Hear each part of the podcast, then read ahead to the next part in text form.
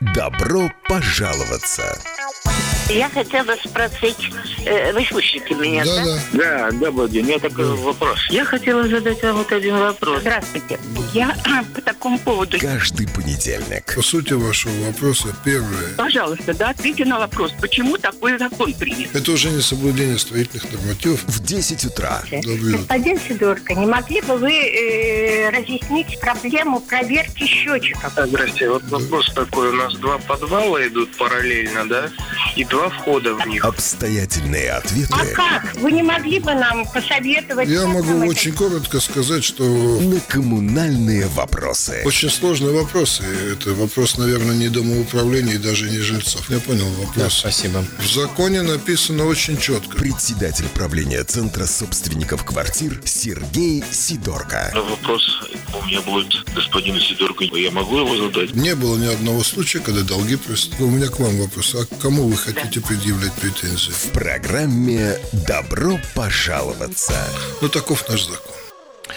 Начинается программа «Добро пожаловаться». Всем доброго дня, Олег Веков в студии. И с нами на прямой связи председатель правления товарищества Центр консультаций собственников квартир, председатель кооператива «Бака-2» Сергей Сидорко. Здравствуйте. Доброе утро. И эксперт с опытом организации руководства частных и муниципальных домоуправлений, в том числе РНП Айвар Гонтарев. Здравствуйте, Айвар. Добрый день. Э, Ну и еще раз напомню средства связи. Можно нам звонить в прямой эфир по телефонам 67212 93 9, 67213 93 9. Набирайте телефоны, звоните, задавайте вопросы в прямом эфире или пишите нам на WhatsApp 230 6191. И э, мы обязательно ответим, тоже зачитаем ваши э, вопросы или ваши комментарии в прямом эфире. Можете комментировать, можете спрашивать, можете высказывать свое мнение. Ну, а пока вы собираетесь, давайте подумаем. Вот у нас э, м, на прошлой неделе э, тоже вот в гостях были, э, была развернулась дискуссия о том, что все-таки э, более целесообразно и выгодно, вот возвращается ли Латвия к эм, такой практике доходных домов. То есть, когда дома строятся именно не для продажи, а для сдачи в аренду. И, ну вот мы просто когда обсуждали, э, там плюсы и минусы, понятно, что это не свое жилье, люди арендуют жилье, но с другой стороны, это э, один собственник, который принимает все решения. Вот если что-то случилось, э, всегда можно э, ну, очень быстро отреагировать. То есть э, здесь компания, которая сдает этот дом, она, очевидно, заинтересована в том, чтобы дом ну, постоянно не знаю, реновировался, ремонтировался, чтобы если какие-то происходят неприятности, сразу же, вот если, если она не, не будет реагировать, люди съедут из этого дома, и она потеряет жильцов. Вот как вы считаете, вот эта практика доходных домов, она может быть популярна ну, вот, в широких массах в Латвии, или мы все-таки вот такие, что нам хочется свое, вот пусть маленькая квартирка, но своя? Думаю, это Айверу ближе вопрос. Ну, э, могу рассказать с точки зрения своей перс- перспективы и своей жизни. Да, конечно, мы большинство из нас такой, так, так, а, так жили, что нам а, лучше ипотека на 20-25 лет, но зато свое. Да, и лет а, а, 15 обратно как-то общался с а, совладельцем и руководителем одной из компаний, которая э, занимается регименно по сдаче квартир. Я спрашивал, слушай, а почему вообще люди снимают квартиры? Как это? Вот уже взять ипотеку 20-25 лет, там про- процентная ставка в то время была небольшая, это же выгодно, и недвижимость растет, ее можно потом продать, да, и так далее. Ведь знаешь, ну, жизнь, жизнь-то меняется, да, сегодня ты один, через какое-то время вы вдвоем, через какое-то время у вас рождаются дети, через какое-то время дети съезжают, да, так что э, одна недвижимость на все ситуации жизни, ну, наверное, не пригодится, да, то есть рано или поздно придется менять. Это одна точка зрения. В свою очередь, э, с точки зрения управления, Олег, ну, вы полностью прав, потому что там одна персона принимает э, решение про весь дом. Да, вот, например, э, есть в управлении дома, которые доходные, около там 130 квартир, получается, да, и все эти дома утеплены, у всех у них есть э, поставлены счетчики на, на учет тепла, и средняя цена за отопление в этом сезоне было 50 евроцентов, в том числе ПВН. Mm. Вот это к тому, что ну, когда один владелец, который может э, один принять решение насчет того, что в доме делается, что нет, конечно, это намного эффективнее с точки зрения управления. Да. И вот результат. 50 евроцентов, а в среднем по городу, наверное, этот отопительный сезон закончился цифрой 2,5-3 евро за квадратный метр по городу. Mm-hmm. Да. А, ведь есть еще один плюс, мне кажется, то, что это очень должно привлекать молодых людей, потому что они более мобильны, и если даже вот они еще не успели обзавестись детьми, там молодая семья, они могут, например, получить выгодные предложения где-нибудь работать за границей, и если у них есть собственность в Латвии, то это сразу возникает головная боль, а что дальше делать? Надо кому-то или сдавать, или, получается, нужно просто вот она будет стоять, и нужно будет платить коммунальные, которые никто не отменял, и это просто лишние расходы.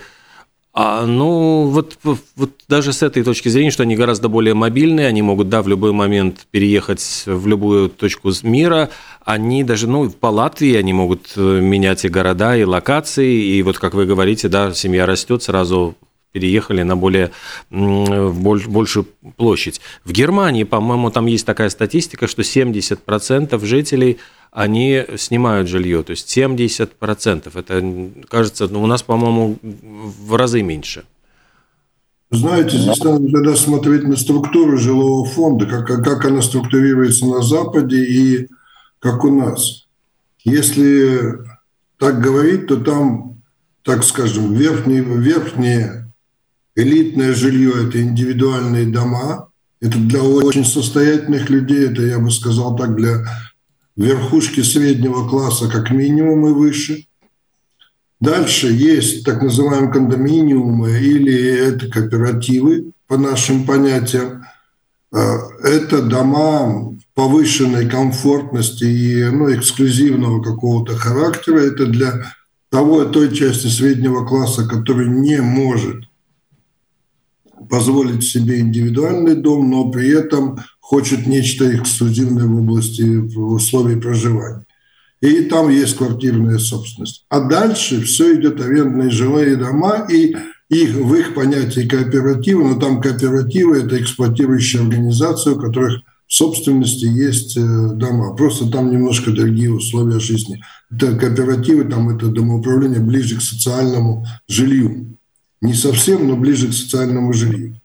Это первое. Значит, там структура совсем другая, и она более оправдана.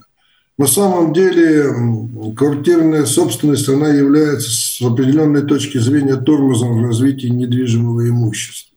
Потому что вот этот вот способ принятия решений, он, как правило, будет тормозить принятие принципиальных решений. Ведь когда у вас жилье находится, ну, вот доходные дома, вы смотрите, эффективная эксплуатация, вы получаете необходимую прибыль, вы возвращаете вложенные инвестиции.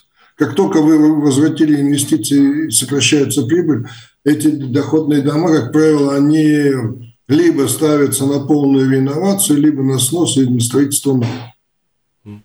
Это ну, позволяет эффективно обновлять жилой фонд. Это первое. Второе, конечно, то, что вы упомянули. В тех странах, о которых мы говорим, как западные страны, там человек не привязан к жилью как, э, скажем, собственности, он привязан к работе. И поэтому он, допустим, следует за работой не только при переезде из города в город, но даже если ты в крупном европейском городе получаешь работу, более хорошую работу в другом районе, то чтобы сократить транспортные и прочие расходы, люди, как правило, перебираются в новый район. Угу. То есть там мобильность очень высокая. Поэтому Скорее всего, если, но надо учитывать, что все это дело дорогое. Для этого должно быть у населения доходы. Должны быть доходы, потому что нормальное арендное жилье это все-таки стоит денег. Э, но вот как раз э, вот этот вопрос может и действительно останавливать, потому что если вдруг э, доходы упали, или человек, ну, там, потерял работу, что дальше происходит? То есть вот он э, не, не сможет платить за это арендное жилье, ему нужно будет съезжать или какой-то искать более дешевый вариант. А, ну, да, просто... Конечно, искать дешевый вариант. Но вот эта вот практика, она может у нас вот как-то прижиться, потому что мы видим... Ну, давайте сначала примем еще звонок. Здравствуйте, доброе, доброе утро. Говорите, пожалуйста, вы в эфире. Алло. Нет. 67212-93-9 почему-то вот не работает, не включается у нас на сегодня связь. Вот у нас вот имеет ли эта э, практика вот какой-то Э, жизнеспособность, то есть э, насколько она может быть распространена? Люди согласятся ли вот переезжать в доходные дома и променять вот эту ипотеку, которую и клянут, и там называют кабалой, но тем не менее вот в надежде, что это будет свое жилье.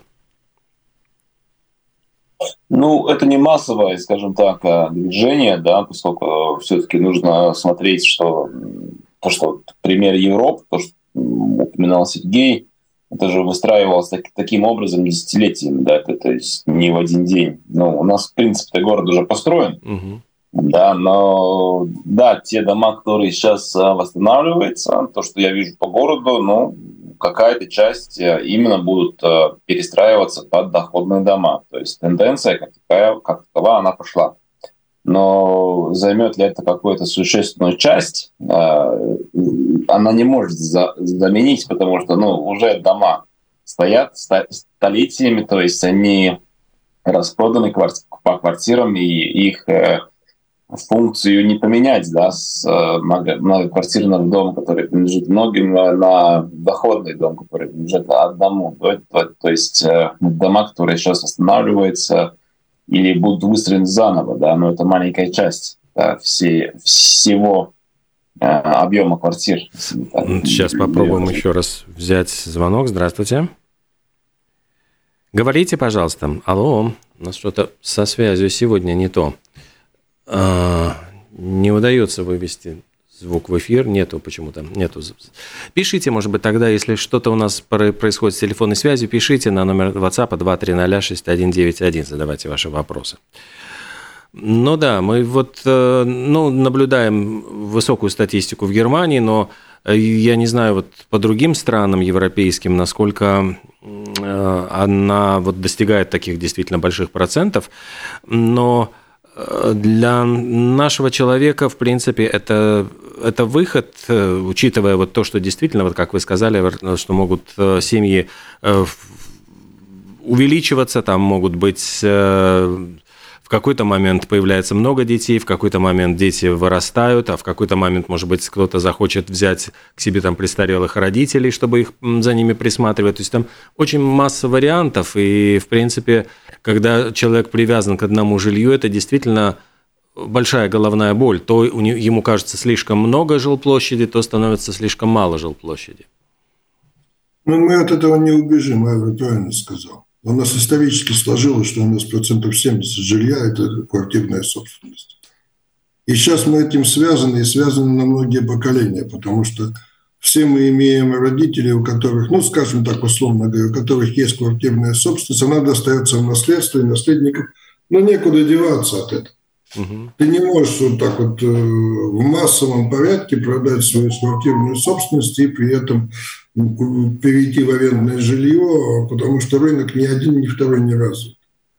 Поэтому с этой проблемой мы будем жить еще достаточно долго, пока этот жилой фонд массовый не износится естественным путем. Плюс ко всему этому, естественно, можно сказать, а можно было бы сейчас массово инвестировать в доходные дома и таким образом убить рынок или квартирную собственность. Но на самом деле доходы населения этого не позволяют. Поэтому в данной, в данной ситуации, ну что значит арендовать жилье сегодня? Это коммуналка, не низкая для нас уже в Эстонии, плюс еще 200-300 евро как минимум с квартиры, это арендная плата. Ну, значит, это ну, практически двойная коммуналка. Если у тебя квартирная собственность, то тогда ты платишь только коммуналку. Вот это тоже будет играть этот фактор очень сильно. Пока Хотя на самом деле должно быть в квартирных в домах с квартирной собственностью такая же цена, как и в домах с арендным жильем, потому что вкладывать-то надо много в дом, чтобы он был нормальным, чтобы он долго сохранялся и был комфортным для проживания и дешевым в эксплуатации. Поэтому это противоречие, оно долго будет устраняться. Но исторически. Еще одна попытка с телефонной связью. Вот главное, что я вижу, что кто-то дозванивается, но почему-то сигнал у нас не идет. Я еще раз повторяю, наверное, лучше всего писать нам на WhatsApp 2306191. Э, ремонтировать или демонтировать? Вот в Эстонии уже сейчас начинают считать, что лучше делать, с, как поступать с домами, вот, которые начинают изнашиваться. Э, вот выходит действительно из строя, изнашивается основной жилищный фонд. Вот что Э, на горизонте? Вот э, какие, потому что некоторые специалисты говорят, что пытаться реновировать э, эти дома может быть даже дороже, чем просто их снести и построить на этом месте другие. Сложный вопрос. Сложный, потому что о каких домах идет речь? Если идет о, скажем, деревянных постройках 17, 18 или 19 века, то да, наверное, это, это абсолютно справедливо. Там, скорее всего, если это не историческая ценность, то э, их э, реновация, ну, наверное, уже просто невозможно в силу того, что нужно все снести и построить по новому. Если мы говорим о массовых застройках советского времени, ну, эти дома свой ресурс не вырубят. А потом самое главное, до того, как сносить надо людей куда-то переместить. А у нас есть, ну, если мы говорим о каких-то таких, угу. ну, массовых явлениях, ну, вот э, у нас есть такой резерв жилого фонда, я не говорю, какого там он, арендный, не арендный, но есть такой резерв жилого фонда, когда можно 5-10 домов в какой-то, да, в течение двух-трех месяцев переместить. Боюсь, что это будет неразрешимая проблема. В принципе. Поэтому а Насчет сноса, ну, это что, предлагается, в принципе, кем-то массовый снос этих домов? Ну, прекрасно. У нас индустрия утилизации строительных отходов этих домов есть. Потому что если массово сносить, то должна быть целая индустрия. Это же воздействие какое на окружающую среду. Какие огромные количества бетона, металла, всего прочего нужно утилизировать, переработать и, или дальше использовать, или где-то захоронить. То есть громадный объем. Сейчас а, нет экономической составляющей и технической для, для такого вопроса, чтобы в массовом порядке что-то там принимали решение снос. Потому что с тех э, вариантов, где мы открывали даже место стыков да, в стандартных домах, они еще постоят долго. За все время а, был один а, случай, когда а, было, скажем так, не было целесообразно а, вообще восстанавливать дом. Этот дом один был, как сейчас помню, на улице Дум, Ду, Думтес а, в Сакландаугове, деревянный дом. И там все конструкции, все настолько было перекошено, что действительно его восстановить, восстановить да, там стоило на квадратный метр больше 700-800 евро. Mm-hmm. По те времена этот случай был лет, лет по-моему, 5 обратно. Да, то есть э, цена квадратного метра в том месте для деревянных домов, она ниже, как цена восстановления. Вот единственный случай вот, э, в моей практике, когда нет целесообразно вообще восстанавливать дом. Его проще снести, и беря во внимание там уже интенсивность застройки в том месте, уже поставить там другой новый дом и так далее. Но в остальных случаях такого, такой ситуации нет. Угу. Потом еще, если мы говорим про эстонцев, они землю-то не отдали под домами в собственность. Земля находится в собственности государства и самоуправления, то есть там, если вы сносите дом, то на этом месте, где есть уже развитая инфраструктура, можно отдать следующему, эту землю отдать следующему застройщику. В Латвии снесли дом, а собственники земли-то остались. Причем они это 100% собственников квартир, то есть они должны прийти к единому решению с 100% голосов об отчуждении этой земли. Это мы в ловушке в такой, что здесь так просто не выберешься.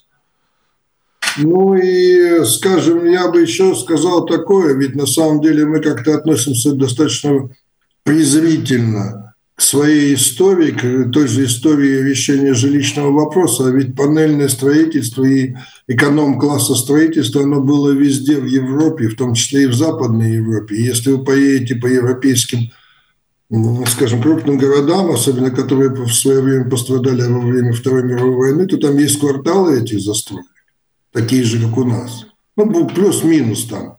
И что-то я не слышал, чтобы, допустим, панельные дома в Швеции сносили. Да, их реконструировать, да, там заботятся о том, чтобы эти районы, которые становились депрессивными, опять восстановить у них там, сделать жизнь привлекательной. Но о массовом сносе того жилого фонда, который еще способен дальше служить, я что-то на Западе не слышал. Так просто вот так вот сели два экономиста, посчитали деньги и вперед. Как-то этого не происходит нигде в мире. Это у нас горячие головы, по-моему, хотят в очередной раз все разрушить и ничего не построить потом. Или, или точнее, запустить процесс разрушения с, с неясным результатом, а главное запустить. А, то есть э, можно сделать выводы, что у нас, скорее всего, эта идея не пройдет, потому что вот э, э, даже просто если говорить о том, что земля под снесенным домом, она принадлежит 100% вот собственников бывшего уже дома. Вот как, если вот пред, пред, гипотетически предположить, что этот дом снесли, что дальше с этой землей? Как разбираться собственникам с тем, что у них осталось? Я не знаю. По закону нужно собрать собрание собственников, добиться, поскольку это разделение и идеальных долей имущества, значит, это нужно стопроцентное согласие, нужна, нужна процедура, которая прописывается. Там колоссальное количество юридических и организационных э, сложностей и особенностей, которые сейчас комментировать невозможно.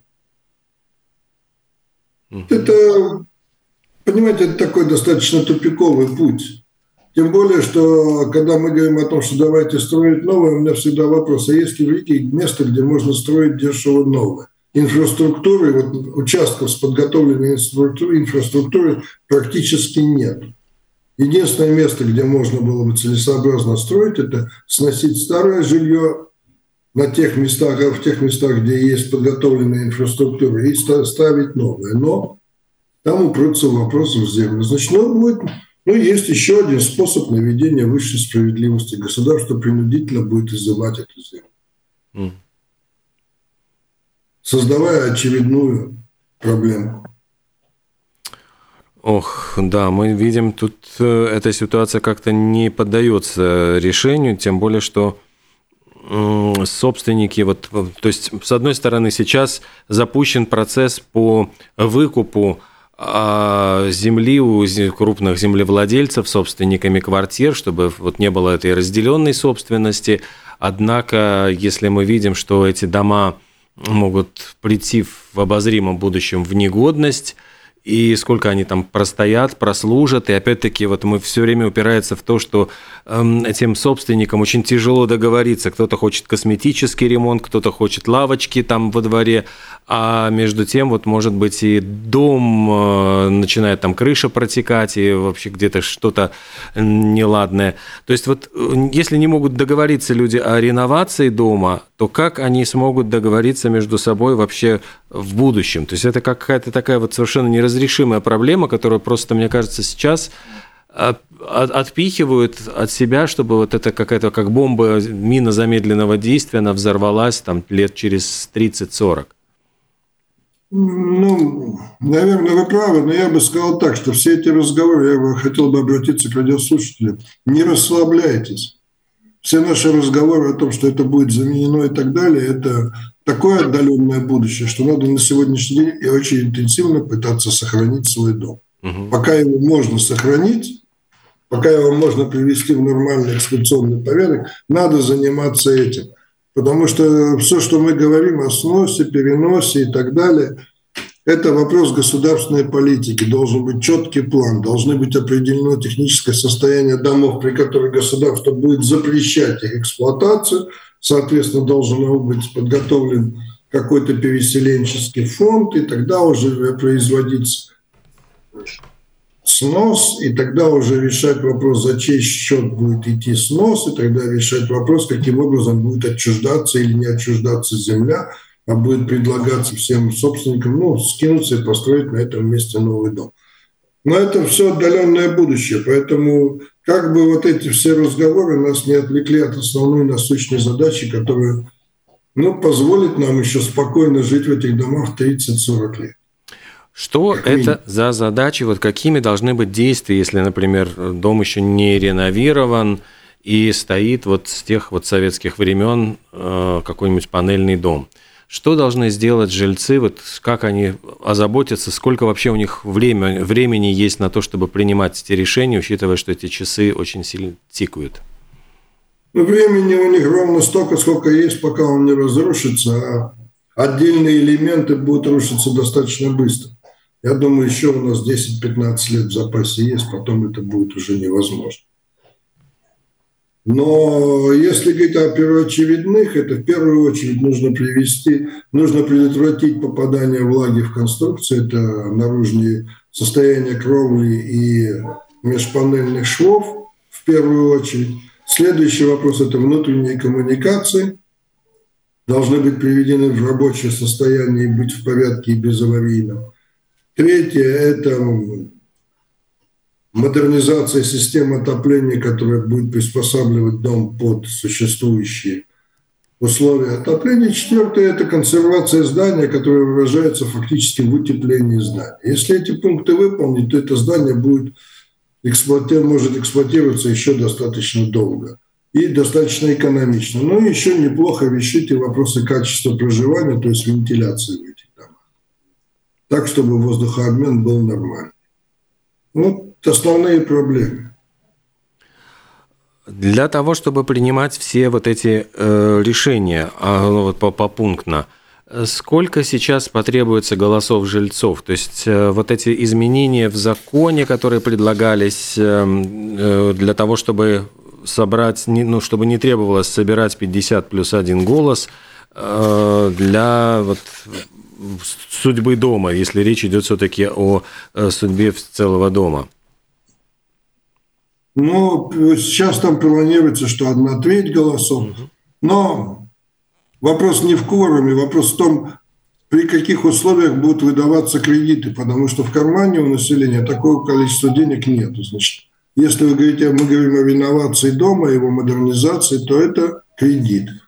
Вот здесь нужно определиться с тем, а при каком э, количестве голосов будет выдаваться кредит. Мы с вами можем принять любое решение, но если оно не будет подкреплено финансово, то оно будет пустым звуком. Если э, до, до сих пор, я могу сказать, я просто по своему опыту, первые ипотечные кредиты на модернизацию домов выдавались Валс Земесон Хипотека банка, они выдавались под 75% голосов. Потом государство создало специальный продукт, и эти кредиты начали выдаваться под 51%. Э, Через специальные инвестиционные институты, но начали под 51. Если будет создан государственный продукт, который кредитование будет выдаваться под одну треть голосов, ну, прекрасно, значит, одна треть. По сути дела, я могу сказать так, здесь целесообразность этого действия настолько велика, что количество голосов не важно. Это нужно делать. Другого варианта, варианта Б нету, потому что если дома через 10 лет посыпятся, то варианта Б, где жить в основной части населения Латвии, нету. Звучит немного устрашающе, но, наверное, действительно такова правда, потому что мы... Вот есть дома, в которых более вот всех 30 лет, вот которые существует сейчас э, Латвийская республика, ничего, никаких решений не принималось, и там, глобальных каких-то капитальных ремонтов и реноваций не производилось. Опять-таки, вот даже если на это все будет требоваться средства, насколько Э, если это упирается в платежеспособность населения, какие здесь могут быть, я не знаю, инструменты, как вот этот свободный рынок э, будет. Ну, то есть вот есть люди, которые не хотят, например, съезжать, им очень все нравится, они не хотят переехать в ухудшенные условия, но при этом они не в состоянии заплатить деньги, э, взять кредиты, ну, не смогут получить, у них нету таких средств э, для реновации дома. Вот как из этой вот патовой ситуации выбраться? Вы знаете, Олег, я отвечу по-другому. Во-первых, э, мы уже не раз говорили, что при определенных условиях и участие, долевого участия там, грантов со стороны государства, в результате реновации люди не платят больше. Угу. Они платят столько же, сколько до реновации. Поэтому вот эти наши э, жалобы на то, что у людей нет денег, для меня несколько выглядит... Наверное, есть определенная небольшая категория, для которой это, да, проблема. Но судя по платежеспособности того и своего кооператива, то, что я общаюсь с коллегами, ну, нету этой проблемы. Есть проблема в мозгах. Не хотим мы это делать. Вот арендное жилье, вот там начинается всякое философствование. Но на самом деле те, кто имеет высокую платежеспособность, сейчас пытаются переселиться в новостройки. Насколько там это успешно, насколько это оправданно, я не знаю, но люди пытаются. Но, по крайней мере, пустующих квартир за, вот, за всю историю моей работы в кооперативе, 27 домов, 100 тысяч квадратных метров жилой площади, но нету жилых пустых помещений. Они пользуются все спросом. Они все уходят. Платежеспособность находится на нормальном уровне, то есть э, все оплачивается. И что я хочу подчеркнуть, меня очень удивляет человек, который говорит, у меня нет денег, но я при этом плачу в три раза больше, чем сосед за тепло. Угу. Откуда у тебя появятся деньги, если ты сознательно создаешь ситуацию, чтобы платить в три раза больше? Здесь требуется просто переломить момент. В один момент занять денег, сегодня сделать работу, завтра получить пониженный счет за тепло и с этой разницы оплачивать кредит. Так это работает, эта практика уже доказана. Даже скучно об этом говорить, честно говоря. Нету денег, а вот в этот отопительный сезон за 50 квадратных метрах э, нужно было находить и 300, и даже больше евро в месяц mm-hmm. оплачивать. Но денег нет. Ну. Да, а завышенную коммуналку приходится платить. Но тогда куда лучше вкладывать? Завышенную коммуналку да, или восстановление дома. Наверное, восстановление дома. Будем надеяться, что эта логика сработает, э, потому что вот еще, ну, в самом деле, большая очень инерция у людей.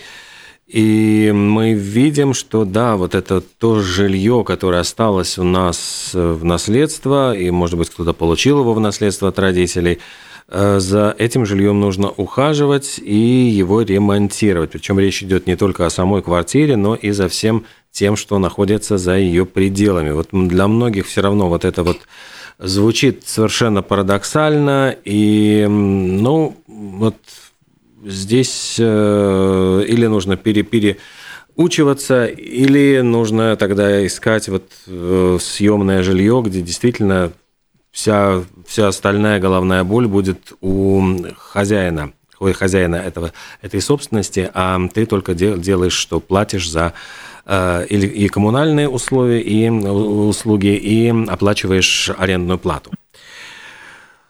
Ну что же, вот, э, наверное, на такой, я уж не знаю, философской. Сегодня у нас получилась такая тема. Я смотрю, что телефонные линии, к сожалению, у нас вот по-прежнему не работают. То есть я все время пытаюсь э, принять звонки, но эти звонки не проходят по линии. Э, к сожалению, будем надеяться, что к следующей программе нам удастся починить линии, и мы тогда сможем выслушать уже мнение людей, поговорить с ними, может быть, обсудить, насколько они, что скажут, как, как они видят ситуацию со стороны, а может быть, ну, изнутри даже, точнее сказать. А, спасибо огромное. Сегодня на ваши, ну вот на мои, точнее, вопросы отвечал председатель правления товарищества Центр консультации собственников квартир, председатель кооператива БАКа-2 Сергей Сидорко и эксперт с опытом организации руководства частных и муниципальных домоуправлений, в том числе РНП Айвар Гонтарев. Спасибо большое и до следующих встреч. До свидания. До свидания. До свидания.